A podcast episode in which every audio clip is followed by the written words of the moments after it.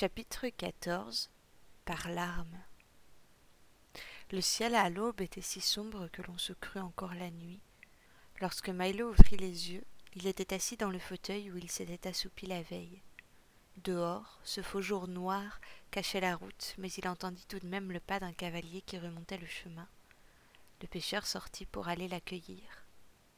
Seul au milieu du champ, Milo Goncalves se demanda pour la première fois si Nicolas n'avait pas eu raison. Peut-être finalement que l'héritier Quinn était allé tout droit au château de la Marie Morgane pour les y dénoncer. Si le cavalier était un vardo, il mourrait. Puis Milo vit la monture sortant des brumes qui s'avançait sans cavalier, encore scellé, riche d'or et de parme.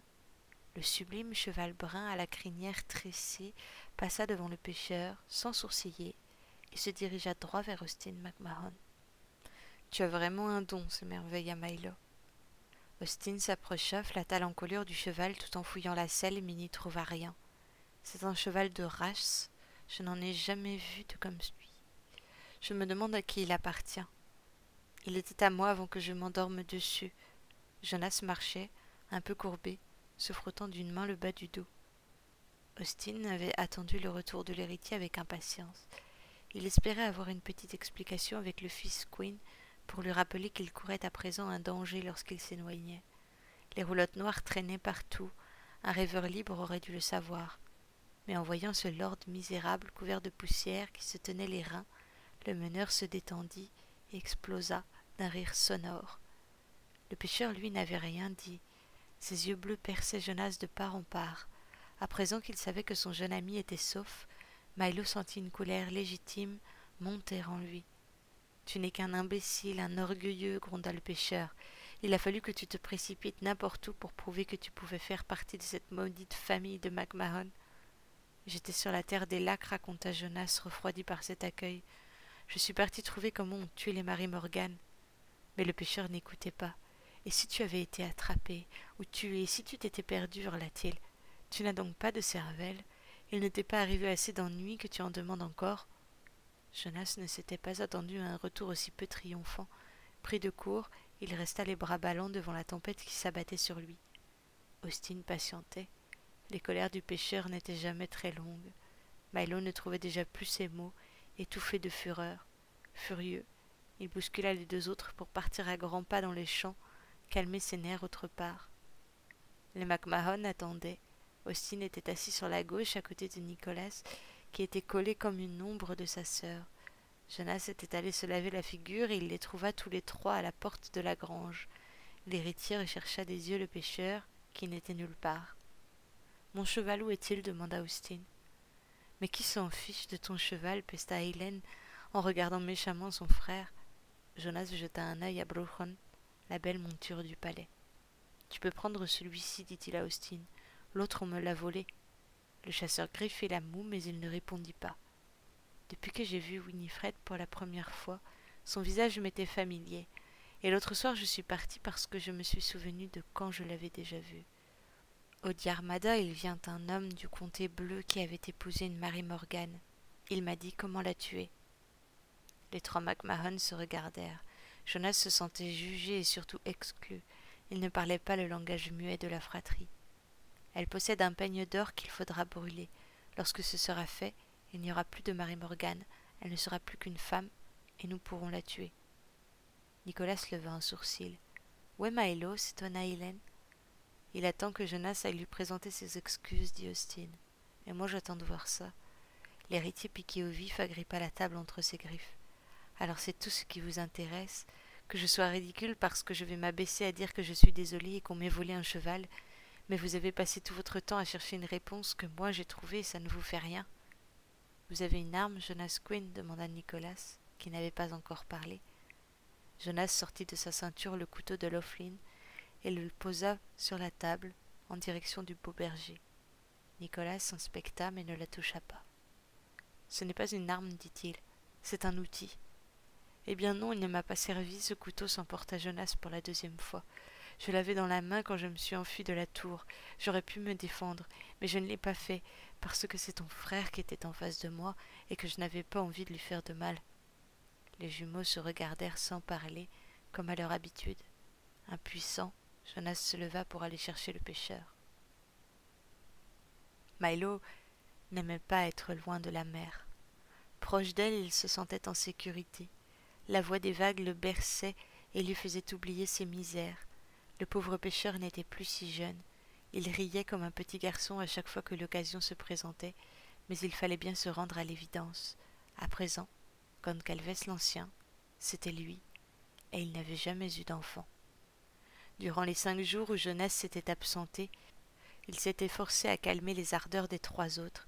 Il avait défendu le jeune héritier, il avait mis sa main à couper qu'il ne les avait pas trahis. Alors, durant tout le temps qu'il se battait avec les MacMahon, il avait évité d'écouter son cœur. Et c'était un cœur immense, assez gros pour tout contenir, à la fois du courage et de la peur. Et Milo avait eu peur, justement, pour la vie de son jeune ami. Maintenant que l'héritier était bien revenu, la colère lui était passée, le pêcheur était content de savoir qu'il allait bien. Quand Jonas le trouva, le vieil homme était en train de s'échiner avec une faux dont il se servait très mal. Indécis, l'héritier s'approcha pour le regarder travailler. Il prit une profonde inspiration et finit par parler le premier. Je te demande pardon. J'aurais dû te prévenir, j'ai voulu aller trop vite, je suis désolé. La faux battit dans le vide, et Milo la reposa pour se tourner vers le garçon. C'est moi qui suis désolé. J'ai oublié comment c'était d'être jeune. Et ce fut tout, aussi longtemps que dura l'amitié du lord et du pêcheur. Ils n'eurent jamais d'autre dispute. À présent qu'ils savaient comment détruire la magie de Winifred, les MacMahon ne pensaient plus qu'au départ. Il y avait bientôt une semaine que les trois s'étaient retrouvés, et ils n'en pouvaient plus d'attendre en sachant qu'Elijah était à une toute petite journée de chevaucher de Penuncle. Milo les tempérait de son mieux, mais il bouillonnait tout autant qu'eux. Finalement, Milo se débarrassa d'Austin en lui conseillant d'aller jusqu'au camp laissé par les traqueurs à quelques pas de la tour pour surveiller que les Vardos n'y étaient pas revenus. Si tu trouves un bon cheval, assura Milo, tu seras dans les marais à la nuit tombée. Dors maintenant, et tu seras juste assez reposé pour faire une ronde. Ne cherche pas à récupérer Elijah seul, mais regarde bien car nous devons savoir à quoi nous aurons affaire. Austin lui sourit. Un bon cheval, j'en ai eu un, extraordinaire, mais il a été volé, deux fois. Par la fenêtre de la cuisine, le meneur regarda Bruchon qui broutait paisiblement. C'est une très bonne bête, je suis certain que tu vas en faire ce que tu veux, assura Jonas. Et il est plus rapide que le cheval que je t'ai perdu. Mais vous avez une dette envers moi, je saurais vous le rappeler, assura Austin. Il sortit pour faire connaissance avec son nouveau compagnon et passa sous le nez de Nigel, qui entrait à ce moment-là. Le garçon de ferme tenait un pigeon dans ses mains. C'est pour toi. L'oiseau était messager entre Penuncle et le domaine de chasse où les traqueurs avaient l'habitude de se retrouver. Austin commença par approcher Bruchon. Présentant la main bien ouverte devant les naseaux, l'aîné des MacMahon s'inclina. Le cheval ne bougea pas d'un pouce, figé comme un bloc de glace noire. Le chasseur gris avança encore. Il glissa ses mains sur chaque centimètre de peau du bel animal qui attendait avec patience. Il sentait les muscles rouler sous ses paumes. C'est un bon cheval, approuva Austin. Quel nom porte-t-il? Bruchon, annonça Jonas. Une nouvelle fois, le simple fait d'entendre ce mot le mit mal à l'aise. Il avait envie de vomir rien qu'à le prononcer. Le cheval tourna la tête en reconnaissant son nom et pointa ses oreilles vers l'héritier. Milo sonda le jeune homme de ses yeux bleus perçants. C'est un nom étrange pour un cheval de lord, murmura le pêcheur. Il appartenait à une fée. Je pense bien, dit Milo. Jonas s'approcha un peu plus de son ami. Le pêcheur semblait perdu dans de gros souvenirs. Ce mot, qu'est-ce que ça veut dire demanda Jonas. Le pêcheur sourit tristement.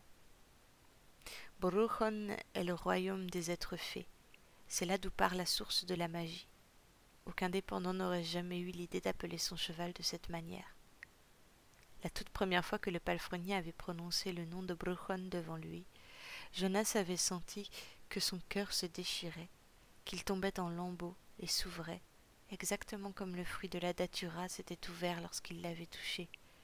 Mais au milieu de son cœur à lui, il n'y avait pas de chenille, il n'y avait rien qu'une peine énorme qu'il ne comprenait même pas. Austin ne dormit qu'une toute petite heure avec quelques gouttes de nectar cachées dans l'ancien repère de chasse. Bruchon l'y avait amené en quelques heures. Ce cheval était plus rapide, plus alerte même que le bai du chasseur gris. C'était la bête la plus fine qu'Austin eût jamais montée. L'aîné de MacMahon ne portait pas d'armes car il ne voulait en aucun cas se battre. Il aurait simplement aimé s'enfuir sans un bruit si le moindre problème se présentait. Il avait toujours détesté être le chasseur gris. Nicolas aimait les armes, il était fort, il aurait adoré sortir ses épées, et Estine avait souvent pensé que les rôles avaient été mal distribués. Mais plus qu'un guerrier, il fallait au traqueur un homme au sang-froid, capable de les diriger, de les guider, de leur faire oublier qu'ils allaient peut-être mourir. Et Austin, le meneur de chevaux, était aussi un bon meneur d'hommes. Avec tout le calme dont il était capable, il pénétra sur les terres autour du château. Tout dormait, il n'y avait pas le moindre garde. Aux quatre coins des étables, un flambeau restait allumé pour montrer la voie, mais la tour était presque invisible dans la nuit. Austin longea les murs et trouva la porte des geôles là où Jonas le lui avait dit. Elle était grande ouverte car la Marie Morgane ne gardait plus aucun prisonnier. Austin pénétra à l'intérieur de l'écurie. Il avait l'intention de repartir avec les chevaux de Winifred, car il savait que s'ils échouaient à la tuer, la Marie Morgane enverrait les Vardos à leur trousse. Mais tout ce qu'il put trouver, ce fut la forge. Il comprit que les convois s'arrêtaient à la tour, non pas seulement pour asseoir l'autorité sur leurs prisonniers, mais aussi pour rafraîchir un peu leurs chevaux avant de repartir. Austin prit un sac de jute qui servait à protéger les selles et y fourra tout ce qu'il put trouver d'outils et de fer. Il travailla avec un couteau à couper les sangles de cuir des selles et des brides. Puis, il sortit de l'écurie en traînant le sac jusqu'au marais, où il le poussa dans une tourbière. La terre avala les fers de chevaux avec un gloussement satisfait. Quand Austin retrouva Bruchon une heure plus tard, la forge était vide. Si les MacMahon ne parvenaient pas à tuer la Marie Morgane, au moins les Vardos ne pourraient pas avoir de chevaux frais avant dix jours pour repartir sur leurs traces. Durant la nuit, alors qu'Austin mettait la forge à sac, alors que les jumeaux dormaient de leur sommeil de dépendants, alors que Milo rêvait, Jonas Quinn était parfaitement éveillé. Il savait qu'il partirait rejoindre Austin aussitôt que le pigeon serait revenu, et il aurait voulu dormir pour avoir toute l'énergie nécessaire pour le combat qui les attendait peut-être mais Jonas ne parvenait pas à s'endormir. Plus que la peur d'avoir à se battre, ce qui le taraudait, c'était ce qu'avait dit le lord Comine à propos de la magie. Tu es là, sursura Jonas. Je suis toujours là. Que sais-tu de la magie? Il sentit le datura qui bougeait en lui, comme s'il s'installait confortablement. Je sais beaucoup de choses. Je suis vérité, je peux te les dire. Milo s'agita dans son coin de grange et Jonas se tut. Il avait déjà remarqué qu'il lui suffisait de penser pour que la chenille l'entende. Il n'avait même pas besoin de lui parler. Il se souvenait du cèdre millénaire qui avait reçu la magie de la Marie Morgane et qui était mort. Il demanda au Datura s'il savait pourquoi. Pour mourir, il faut vivre. Pour vivre, il faut posséder. Je possède le monde, je suis vérité. Tu possèdes les rêves, tu es homme. La Marie Morgane possède la magie, elle est fée. Mais l'arbre grandit, il sort de la terre, il s'éteint, il retourne dans la terre. L'arbre existe, il ne vit pas. L'arbre ne meurt pas. Le datura attendit. Jonas avait déjà compris cela. L'arbre n'était qu'une plante, une créature décorcée de feuilles parmi les autres. Quand la fée donne la magie, l'arbre possède la magie. Il devient fée, il est vivant. Quand la magie est détruite, l'arbre meurt. Il n'y a pas de renaissance. Milo se retourna sur la botte de paille. Comme s'il craignait d'être surpris, le datura se recroquevilla en boule, mais le vieux pêcheur poursuivit son rêve en ronflant doucement. Jonas regardait les champs de Penunkel, dehors, qui brûlaient tous les jours sous le soleil. L'homme qui ne rêve pas ne possède pas, il ne vit pas. Austin McMahon, Helen McMahon, Nicholas McMahon sont des arbres. Si la magie les touche, ils vivront par elle. Je suis vérité, Jonas Quinn, et je dis si la magie meurt, ils mourront.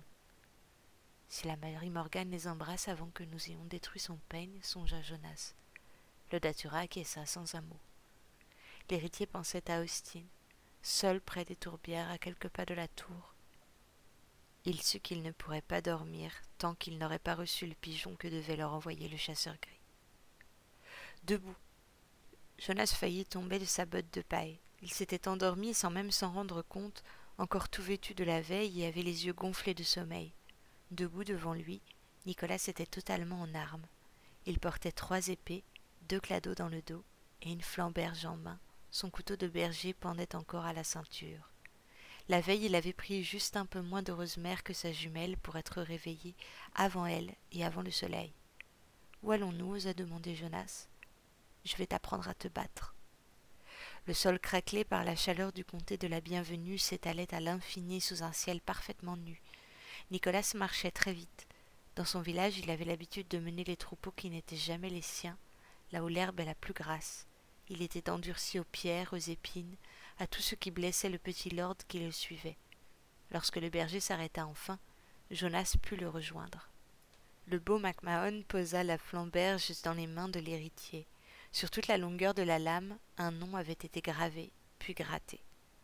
Cette épée, notre père l'a laissée à ma mère lorsqu'il est parti, en promettant de la payer à son retour. Elle a été volée. Elle n'a plus de nom. L'arme était encore plus lourde qu'elle ne le semblait. Jonas glissa le doigt le long des bords crantés de la lame. Que crois-tu apprendre si je te montre? Tout, assura Jonas. Je n'ai aucune expérience, je ne sais même pas comment il faut tenir mon arme.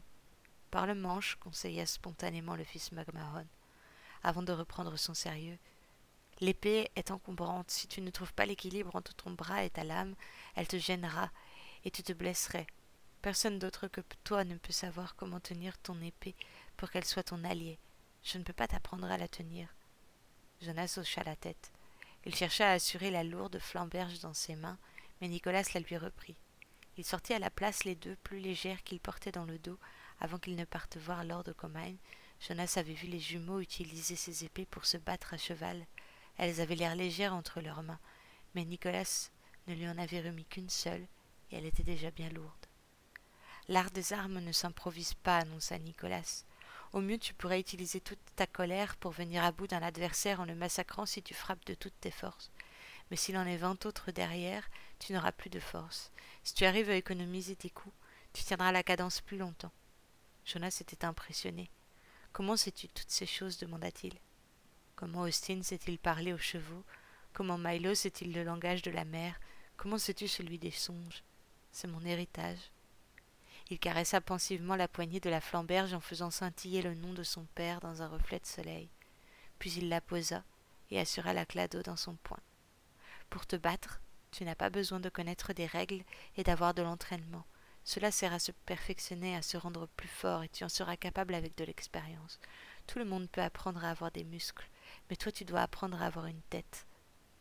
Nicolas pointa la flamberge du bout du doigt. Regarde-la, elle est belle, elle fait peur. La première règle, c'est de nourrir cette peur.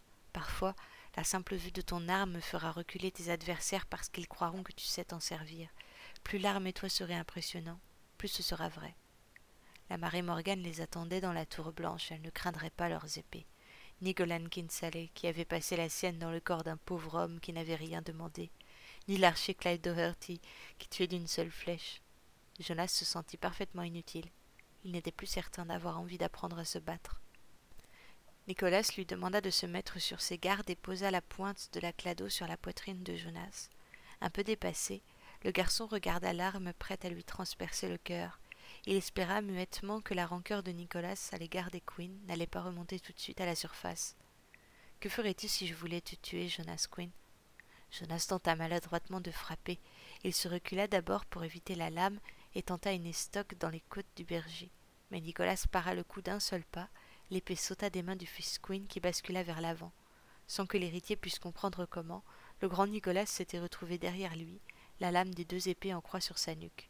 C'était assurément plus dangereux qu'une seule pointée sur son cœur, et beaucoup plus humiliant aussi. Piqué droit dans son orgueil, le lord souffla. A priori j'aurais fait ça, mais on dirait que ce n'était pas ma meilleure idée. Nicolas ne riait pas. Il relâcha le jeune homme et posa les épées au sol pour l'aider à se relever. Tu ne m'as pas compris, se désola le berger. Je voudrais savoir ce que tu aurais fait si j'avais voulu te tuer moi. Jonas fronça les sourcils. Il avait le sentiment que Nicolas essayait de perdre du temps pour ne pas lui enseigner les choses essentielles. Il tenta pourtant de rester poli et entra dans le jeu du berger. Pourquoi voudrais-tu me tuer? Peu importe, Jonas. Si j'avais été en face de toi, avec l'intention de te tuer, et à compter que tu aies su te servir de ton épée, qu'aurais-tu fait? Que ferais-tu si Milo essayait de te tuer? Il ne sait pas se battre mieux que toi, que ferais-tu? Nicolas était aussi impassible qu'un soleil. Il brillait par sa force et la maîtrise de son art. Jonas se sentait comme un petit garçon pris en faute. Manier une arme est un spectacle, comme de faire danser un cheval. Je peux te l'apprendre, je crois que c'est ce que tu veux que je fasse. Mais sais-tu pourquoi tu vas te battre? Ça, je ne peux pas te l'apprendre. Jonas releva fièrement la tête. Je veux sauver ton frère, je veux payer ma dette. Il pensait que Nicolas serait touché par son intention, mais le guerrier secoua ses belles boucles blondes. Et jusqu'à quel point le veux-tu, dis-moi?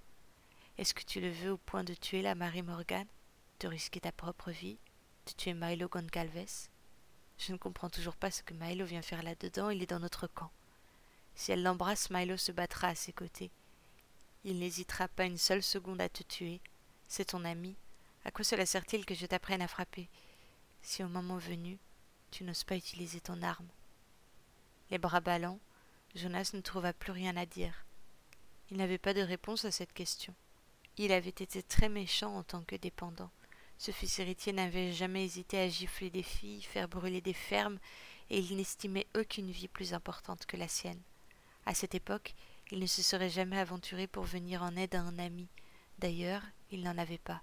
Mais s'il avait fallu, il n'aurait pas hésité une seule seconde à tuer. À présent, Jonas ne savait plus. Il aimait Milo comme un père, il commençait à apprécier aussi les MacMahon, même s'ils avaient le caractère impossible, et quelque chose lui disait qu'il ne serait jamais plus capable de faire du mal à personne. Nicolas rentra dans la ferme alors que sa jumelle dormait encore à point fermé. Le berger avait laissé Jonas seul, avec ses questions. Datura demanda l'héritier. Dis-moi la vérité. Tu penses que je serai assez brave pour me battre demain Je suis la vérité, je ne peux pas te mentir. Nicolas MacMahon est brave. Tu es brave aussi, Jonas Quinn mais chacun de vous l'est d'une façon différente. Jonas restait seul avec l'épée entre les mains et sa chenille dans la tête. Il ne voulait pas tuer, ni ami ni ennemi. Il ne voulait pas prendre la vie d'un autre, il n'était pas un voleur. Pour défendre sa propre vie, naturellement, ce serait autre chose. En dernier recours, il se battrait, mais ce n'était qu'un instinct, et il le savait. Je vois à ta tête que Nicolas a décidé de te donner une petite leçon, constata Milo qui arrivait. Quand Jonas regarda le pêcheur, ses yeux noirs disaient à quel point l'héritier était malheureux. Le vieil homme, touché, trouva la force de lui sourire. Je ne sais plus quoi penser, Milo, avoua Jonas. Quand je suis revenu avec le secret pour tuer la Marie Morgane, j'étais prêt à me battre, j'avais une force de lion. Maintenant Nicolas m'a fait douter. Je ne suis pas sûr d'avoir envie de me rendre à la tour blanche. Je ne serais pas capable de tuer Winifred. Pourtant je sais qu'elle a fait beaucoup de mal. Le pêcheur fouilla dans sa poche. Moi aussi j'ai une petite leçon à te donner. Jonas pensait que Milo allait sortir un couteau lui aussi, mais quand il ouvrit le poing, il n'y avait qu'une pierre à l'intérieur, un caillou gris comme le comté où il avait été ramassé. Milo serra la pierre sur ses arêtes entre son pouce et son index. Lorsqu'il la relâcha, ses doigts étaient couverts de sang. Tu sais ce que c'est? demanda-t-il à Jonas qui grimaçait à sa place.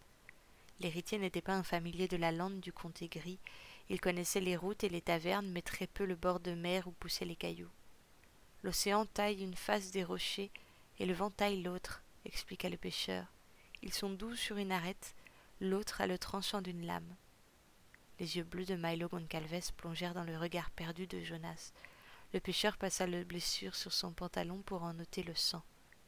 Nicolas est un guerrier. Ce qu'il t'enseignera, c'est à devenir l'épée qui tranche et blesse dès qu'on veut l'attraper. Sois une pierre, fils. Laisse le berger MacMahon t'apprendre comment tuer, mais n'oublie jamais que tu as une face qui ne tranche pas. Le pêcheur mit le caillou dans la main de Jonas et replia les doigts de l'héritier au-dessus. À ce geste, le datura s'agita. Je suis vérité, le pêcheur l'est aussi. Il a vu à l'intérieur de toi comme je vois à l'intérieur de toi, Jonas Quinn. Tu feras une très belle pierre.